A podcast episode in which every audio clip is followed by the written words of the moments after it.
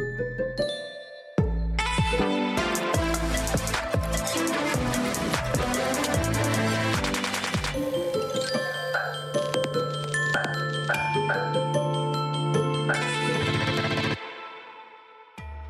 Quel bonheur de vous retrouver sur Public Sénat pour parler de littérature avec Thomas Gunzig. Bonjour Thomas, Rocky, Dernier Rivage, le titre est magnifique, c'est au diable vos verts.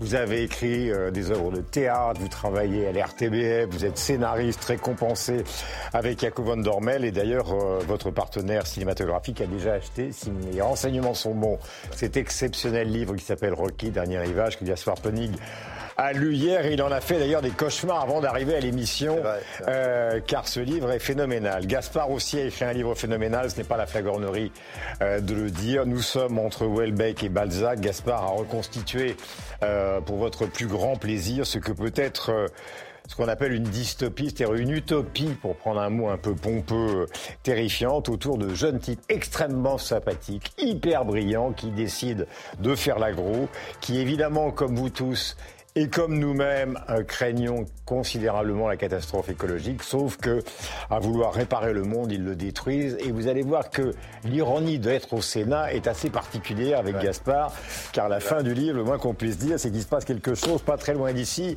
qui n'est pas très réjouissant. Thomas, nous commençons avec vous. Je le disais, vous êtes à la fois romancier, scénariste, et donc ce requis dernier rivage, c'est l'histoire d'une famille. Alors, Fred est un type c'est un riche antipathique et sympathique. Il est sympathique parce que sa, grande obsession, c'est euh, de sauver sa famille. Il a à peu près 40 ans. Il a monté avec deux amis une entreprise de data dans l'automobile qui marche super bien. Et il décide d'arrêter tout, de ne pas collaborer avec l'entreprise de Zuckerberg, de prendre 100 millions d'euros et sentant que le monde dérape, de trouver une petite île qu'on va imaginer, je résume, hein, au large des Açores, dans un endroit où il n'y a pas de turbulence, où le climat est, relativement tranquille, équilibré à l'année. Là, il y fait construire une maison magnifique. Il l'installe farci de disques durs, d'Internet, de vin, de 60 000 repas, enfin, tout pour la survie. Et il emmène sa femme, Hélène, ses enfants avec lui et un couple, donc euh, c'est le, le, départ de l'histoire, et, et un couple qui va travailler avec eux, qui est un couple de Chiliens absolument charmant pourquoi avez-vous décidé de raconter cette histoire qui est une Robinsonade, mais je dirais plus une sorte de conte à la Swift? Alors je ne sais pas du tout si on décide à un moment de raconter une histoire plutôt qu'une autre. Euh, je crois qu'à un moment dans, dans, un parcours d'auteur, hein, peut-être que Gaspard euh, sera d'accord ou pas avec moi, mais on tombe amoureux d'une idée. Mhm. Vous êtes saisi d'une idée qui vous vient, euh, Dieu, Dieu sait où. Et ce qui est intéressant avec une idée, c'est que pour qu'une idée vous séduise, il faut qu'on sente qu'elle va, qu'elle est porteuse d'une histoire qui sera bonne. Mhm. Et je me suis dit que raconter l'histoire d'une famille qui est euh, depuis cinq ans sur une île et que c'est la dernière famille du monde parce que le monde a disparu, mais que tous les problèmes de subsistance, euh, les problèmes matériels de subsistance euh, sont réglés parce qu'ils mhm. ont une belle maison, au niveau énergétique ils sont indépendants, ils ont tous les repas qu'il faut. Il a tout prévu. Il a tout prévu. C'est un type qui est un ingénieur dans une famille rationnelle avec une maman qui malheureusement a été victime d'un AVC. Et lui, son obsession, peut-être en hommage au père, c'est justement de tout prévoir à 40 ans pour sauver sa famille de la catastrophe. Voilà, peut-être que c'est un peu euh, euh, ma propre version, version, version riche, quoi. C'est-à-dire mm. qu'il est un peu obsédé, il est un peu parano, il est un peu angoissé à l'idée que sa famille soit en danger, donc il est en mode, il faut que je mette ma famille à l'abri. Et c'est vrai que dans un monde un petit peu compliqué comme le nôtre, euh, mm. c'est-à-dire le même que celui de Fred, la chose la plus raisonnable à faire, c'est se construire une belle maison sur une île isolée et bien, bien équipée.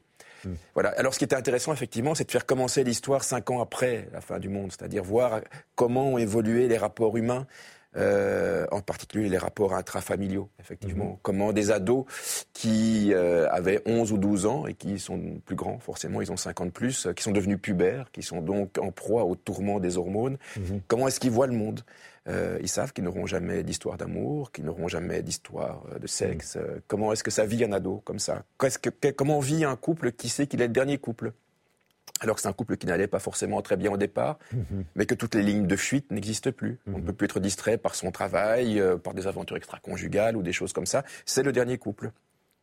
Donc j'avais vraiment envie euh, de résumer euh, la famille à sa plus simple expression, et puis à un moment de faire effectivement disparaître la culture pour se Alors on a, on a euh, mis, puisqu'on s'est inspiré du film de Baz Luhrmann sur Gatsby le magnifique, et on donne à l'écran, vous savez, dans Gatsby, Baz Luhrmann donne des, phrases de Scott Fitzgerald, et bien là, nous ne sommes pas avec Scott Fitzgerald, mais on est avec Thomas. À peu de choses près, il devait faire partie des derniers humains et jamais il ne quitterait cette île. C'est-à-dire qu'au départ, et c'est ça qui est passionnant, on peut se dire que cette famille se dit que le monde ne va pas totalement dérailler, qu'ils ne vont pas, connaissant l'actualité d'aujourd'hui, s'étriper, être victimes de la flaque ce virus qui vient, euh, puisque vous le décrivez euh, très bien, euh, d'une partie de la Russie à 3 ou 4 000 kilomètres de Moscou, les tensions sociales, les tensions ethniques, c'est-à-dire que c'est la catastrophe totale. Mais au début, ce n'est pas une certitude. Il y a cette idée que peut-être ils reviendront. Et puis tout d'un coup, paf C'est la panne totale plus rien n'est possible.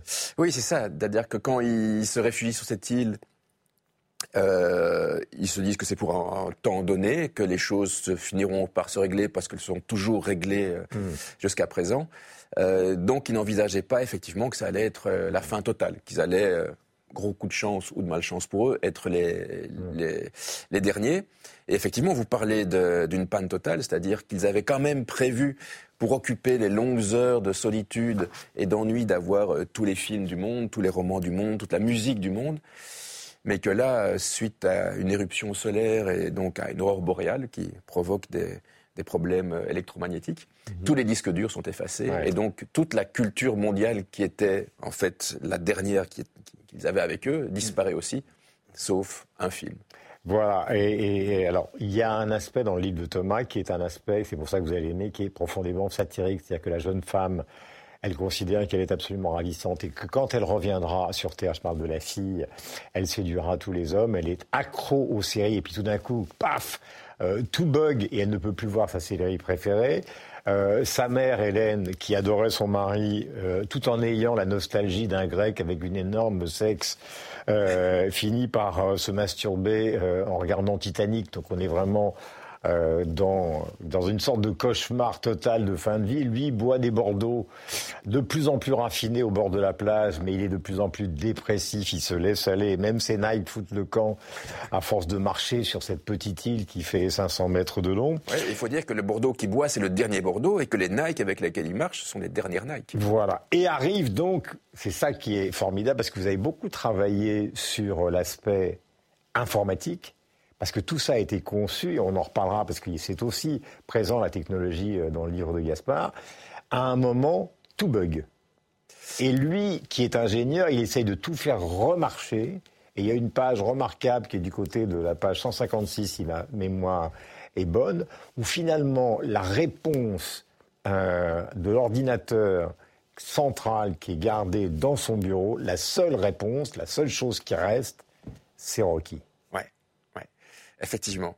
Euh, j'avais envie, effectivement, que l'effacement global de tout ce qui relève de la culture euh, soit sauvé par euh, le reliquat d'une seule trace culturelle et que ce soit Rocky. Hmm. Alors pourquoi Rocky? Alors je me suis, là j'avais préparé j'ai essayé de me la jouer un peu philosophe et j'avais préparé quelques arguments intelligents. Philosophe comme Gaspard. Voilà, exactement. Euh, donc j'ai lu un peu des essais sur Rocky, sociologiques, euh, historiques, etc. Ce que ce film peut dire sur euh, l'Amérique des années 70. Euh, par exemple. Et finalement, je me suis dit que tout ça, j'allais le laisser tomber et j'allais essayer d'être honnête pour une mm. fois. Et j'ai laissé Rocky parce que je pense que c'est mon film préféré. C'est un film dans lequel je pleure systématiquement. C'est un film que j'adore. Et je me suis dit que c'était intéressant de mettre ça au centre de ce livre. Il n'y a rien de plus ridicule qu'un présentateur de télévision qui vous lit des œuvres qu'il faut lire, car si nous avons choisi ces livres, c'est parce qu'ils sont absolument passionnants. C'était le début de l'après-midi. Alors Fred répare, personne ne l'aide à réparer quoi que ce soit. Il y a cette aurore boréale, c'était le début de l'après-midi, il est là avec euh, son Mac. Fred ouvrit le dossier, il était vide, presque vide. Là où aurait dû se trouver plusieurs dizaines de milliers de films, d'épisodes, de séries télévisées, d'albums, de musique et d'e-books, il n'y avait plus qu'un seul fichier un seul et unique fichier, un unique survivant du cataclysme audiovisuel et littéraire provoqué par les particules de l'éruption solaire. Je vous dis, le livre va vous passionner. Ce fichier était un film, un film en version originale, vous voyez, je mets le ton comme à l'école, sous-titré au format vidéo. Alors là, c'est là où franchement Thomas est gonflé. MKV bar H225 1080p et dont le format audio était Dolby Stereo. Ce film, c'était Rocky. Euh, ce qui est passionnant dans le livre, euh, je dis ça plusieurs fois, mais c'est que euh, n'écartez pas l'idée d'un massacre, il y en aura un. N'écartez pas l'idée d'une évasion ou d'une tentative d'évasion, il y en aura une. C'est-à-dire que dans ce petit îlot, il va se passer énormément de choses, alors qu'ils sont totalement enfermés depuis cinq ans, et ça c'est tout le, le, talent de Thomas, qui est à la fois romancier, euh, je le disais, scénariste, on en parlera tout à l'heure, et qui travaille avec Jacob von Dormel. Ils ont été récompensés à plusieurs reprises, il écrit des nouvelles, il travaille à la radio, c'est publié au Diable Vauvert. Je ne vais pas en raconter plus, parce que si j'en raconte plus, je dévoile le livre, et ça n'a strictement aucun intérêt. Et nous sommes ravis que vous soyez là et que vous partagiez cette émission avec Gaspard, qui lui aussi euh, publie un, autre livre passionnant aux éditions de l'Observatoire qui s'appelle Humus. On va pouvoir échanger tout à l'heure parce qu'il y a entre vous deux quand même quelque chose de très commun, c'est cette idée de la catastrophe. Alors donc, euh, nous sommes avec Arthur, qui est un fils de bourgeois, Gaspard, et Kevin, qui ne ressemble pas à tous les Kevin. Alors ça, ça m'a fait marrer, connaissant Gaspard depuis un certain nombre d'années, d'aller chercher donc euh, quelqu'un qui vient d'un milieu modeste qui s'appellerait Kevin, mais qui ne serait pas un Kevin, qui réussit toutes les études possibles et imaginables en faisant un effort limité et qui se retrouve avec celui qui est une sorte de normalien mais qui refuse normal parce qu'il trouve que ce sont des vaseux qui font de la philo. Ils veulent aller à Agro pour changer le monde parce qu'ils ont trouvé, ou en tout cas ils sont d'accord après une conférence d'un professeur qui s'appelle Marcel Combe et après je m'arrête, c'est Gaspard qui raconte. Ils, finissent dans un amphi par percevoir l'un et l'autre ce vieux savant d'une manière différente Arthur le trouve détestable, Kevin le trouve formidable, et il se dit cette fois-ci, le monde fonctionnant sur le ver de terre, nous allons changer le monde à partir du ver de terre. Et c'est comme ça que commence l'aventure euh, d'Arthur et de Kevin. Oui, je voulais faire un, roman d'apprentissage du 21e siècle. C'était ça le but que j'avais en tête. Et autant au 19e siècle, on donne aux héros euh, des objectifs tels que la gloire militaire, euh, l'amour, euh, l'argent, et puis après on les plonge dans le réel et on regarde ce que ça donne. Autant il est assez logique aujourd'hui de leur mettre en tête des idéaux écologiques. Hmm.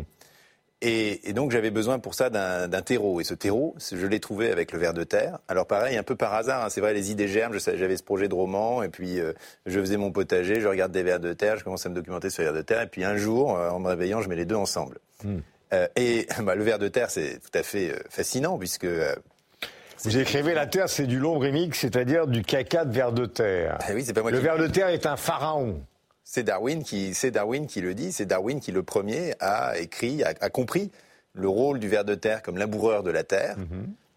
D'ailleurs, il a, il a passé des années entières, beaucoup plus de temps que son voyage sur le Beagle, à, à faire des expérimentations sur les vers de terre euh, chez lui. Mhm. Euh, et il a compris que sans vers de terre, il n'y a pas de vie parce qu'en fait, le ver de terre, c'est le, sol avec les champignons, euh, les microbactéries, et le sol, c'est ce qui transforme la mort en vie. Mhm. Les, feuilles mortes tombent sur la terre, les cadavres d'animaux se décomposent, et puis tout ça est, digéré par le sol, qui est un, organisme formidablement vivant, avec des millions d'êtres vivants, et puis ça donne des nutriments qui nourrissent les plantes, etc. Et ce sol, on le regarde assez peu. Au fond, on regarde toujours les étoiles. Ça fait 3000 ans que l'humanité regarde les étoiles, a des, des astronautes, euh, des télescopes, euh, prévoit les trajectoires des comètes. En revanche, la pédologie, la science du sol, ce qui est sous nos pieds, elle est, euh, elle est quand même pas très, pas très valorisée, pas très connue. Mhm. Donc c'était aussi l'occasion de, bah, de montrer ça. Et à partir de ça, mhm. que ces deux héros se projettent chacun dans Je vais sauver le monde avec le ver de terre, mais dans mhm. deux voies très différentes. L'un, Kevin, prénom euh, auquel ce livre tente de donner ses lettres de noblesse littéraire, se dit, bah, enfin, se laisse entraîner vers le capitalisme vert, les start-up, les investissements, la tech, etc. Les young leaders de l'humanité. Les young leaders qui disent, voilà, les vers de terre vont sauver le monde et qui font des conférences sur le sujet. Et pourquoi pas? Et euh, l'autre, Arthur, euh, se laisse entraîner, euh, lui, bah, loin de son milieu aussi, mais plus vers la terre, le retour à la terre, la Normandie. Ce qu'on appelle la Suisse normande. Exactement. Une entreprise de famille, enfin une vieille ferme de famille. Vieille ferme de son grand-père qui, avait, qui est dévastée, dont le sol a été dévasté par l'abus de pesticides, d'intrants chimiques, et que Arthur va essayer de régénérer, d'abord en faisant une thèse, et puis petit à petit en se radicalisant, en se politisant. Et d'ailleurs, la, la, Suisse normande, je la partage, alors moi j'y vis en grande partie, et puis je la partage aussi avec Welbeck, qui qui la met en scène dans Sérotonine, pour revenir au C'est la raison pour laquelle je voulais en arriver à cette question, c'est qu'il y a chez vous, Gaspard, quelque chose qui est un mélange, que Welbeck d'ailleurs revendique, c'est-à-dire Welbecko-balsacien, c'est-à-dire qu'on part de cette idée des vers de terre, mais là c'est vraiment une aventure type illusion perdue de deux jeunes gens qui partent à la conquête du monde, chacun de leur côté, avec chacun leur utopie. Alors il y a des scènes hilarantes, euh, puisque l'un des personnages que nous n'avons pas encore évoqué, alors il y a Anne, qui est la petite amie euh, euh, euh, d'Arthur.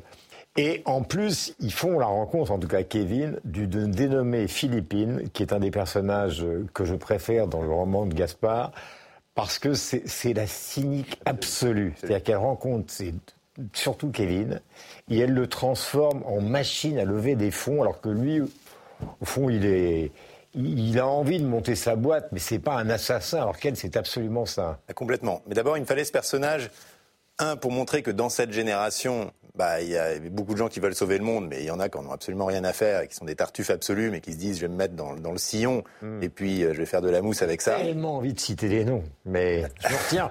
mais Philippine, on peut citer un nom, puisque le personnage est modelé sur Elizabeth Holmes, qui avait fondé la start-up euh, Terranos, qui a été une immense fraude euh, aux États-Unis euh, il y a quelques années et qui est maintenant en prison d'ailleurs. J'ai vraiment pris ce, modèle à partir du livre Bad Blood d'un journaliste qui s'appelle Carrero.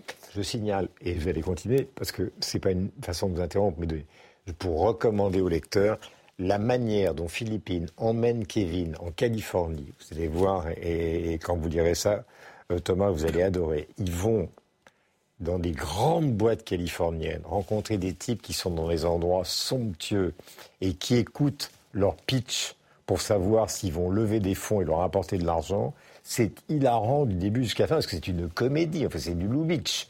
Tout le monde ment. Alors oui, et donc j'ai voulu, d'abord, comme chacun des héros voit le monde, un milieu, disons, euh, qui lui est inconnu, c'est un peu les deux Candides, les deux Hurons. Euh, et donc on peut, euh, à partir de ça, construire beaucoup d'ironie, beaucoup d'humour, parce qu'ils découvrent les choses et le lecteur euh, les découvre avec eux. Et puis ce que j'ai voulu faire aussi, c'est vraiment construire un roman très réaliste.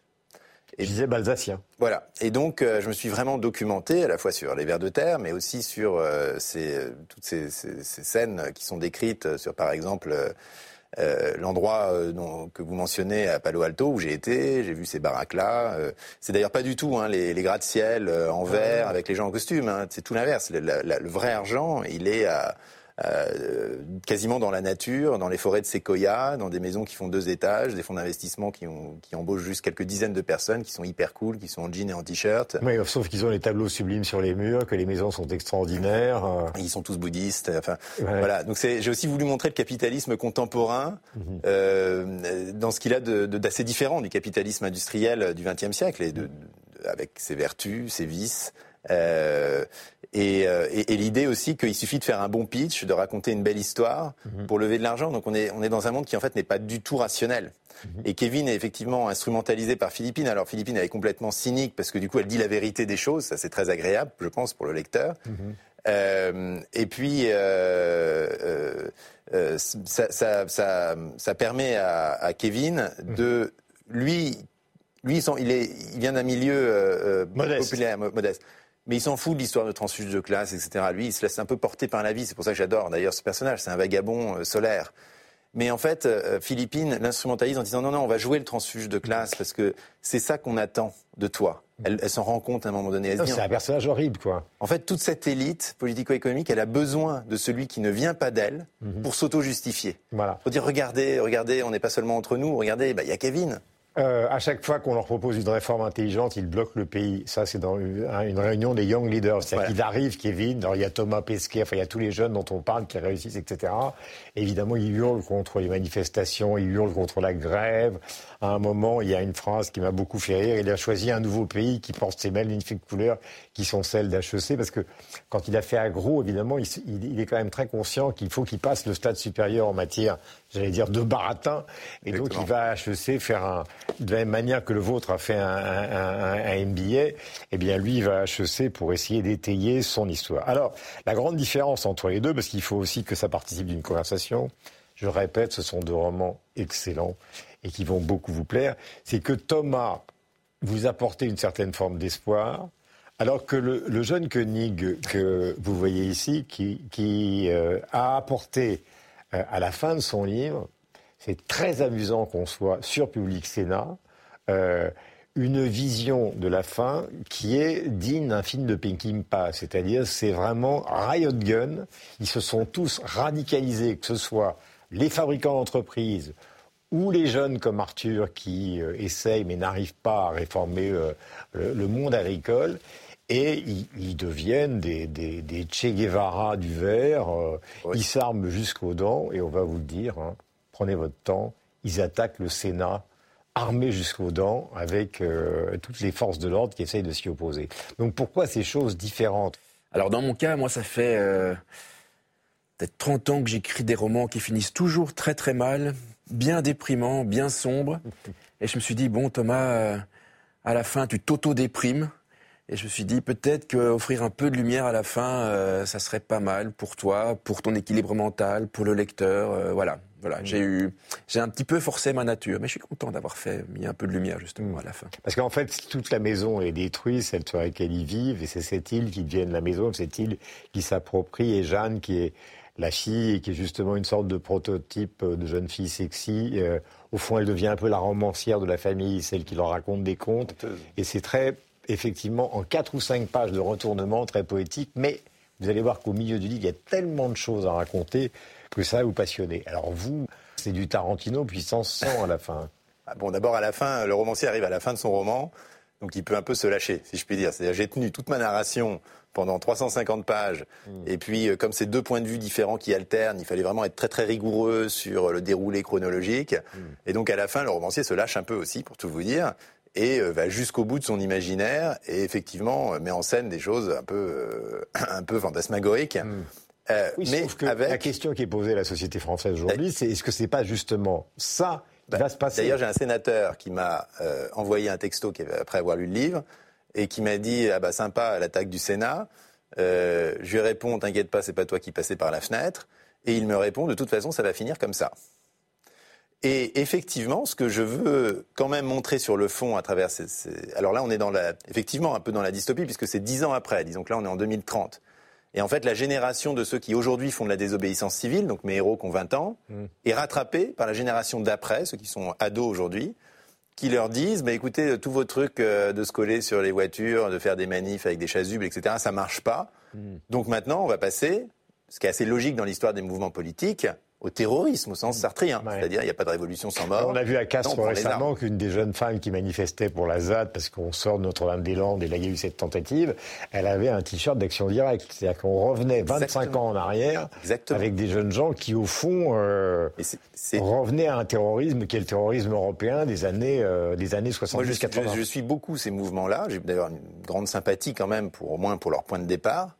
Euh, je fais souvent la comparaison avec Action Directe, justement, en disant on n'en est pas encore à Action Directe, mais effectivement, depuis la publication de Comment saboter un, un pipeline, il y a quelques années, on voit très bien que le mouvement écologiste se sentant dépassé et sentant que la désobéissance civile ne suffit plus, est tenté de passer à des actions qui sont là plus du tout pour prendre conscience, pour convaincre, etc. Détruire. Qui sont là pour euh, prendre le pouvoir mhm. et euh, faire ce qu'il faut faire, y compris euh, par la force. Et donc là, c'est effectivement le terrorisme d'action directe, c'est-à-dire le vrai terrorisme. Aujourd'hui, on n'est pas du tout, du tout, du tout dans le, dans le terrorisme, contrairement à ce que pense le ministre de l'Intérieur. Et donc, mais il y a tout de même la toute fin du livre, qui pour moi n'est pas si différente de celle de Thomas, parce que dans le tout dernier chapitre, après ce, passage-là... je ne vais pas tout raconter. Non, mais il y a aussi une forme, alors je ne vais, pas, je vais pas la raconter, mais il y a aussi une forme de réussite, je trouve, des deux héros qui échouent dans leurs grands idéaux mais qui réussissent plus dans les, dans les petites choses qu'ils entreprennent. Et au fond, euh, la réussite finale, c'est que quelque part, la nature reprend le dessus. Euh, Tchernobyl, aujourd'hui, c'est la plus grande réserve de biodiversité d'Europe parce que euh, plus personne n'y touche depuis 40 ans et que les chevaux de Prevlevski reviennent, que les arbres ont craqué le béton amitié, soviétique. Et puis leur amitié s'est reconstituée. Leur amitié s'est reconstituée. Dans une terre complètement dévastée par les pesticides, vous la laissez tranquille pendant 20 ans, bah, les vers de terre, ils reviennent tout seuls, mhm. et ça redevient une prairie, et euh, de nouveau, vous avez de l'herbe grasse. Et, donc, il y a quand même un peu ce message à la fin, peut-être suffit-il de ne rien faire quelque temps euh, pour que la vie reprenne le dessus.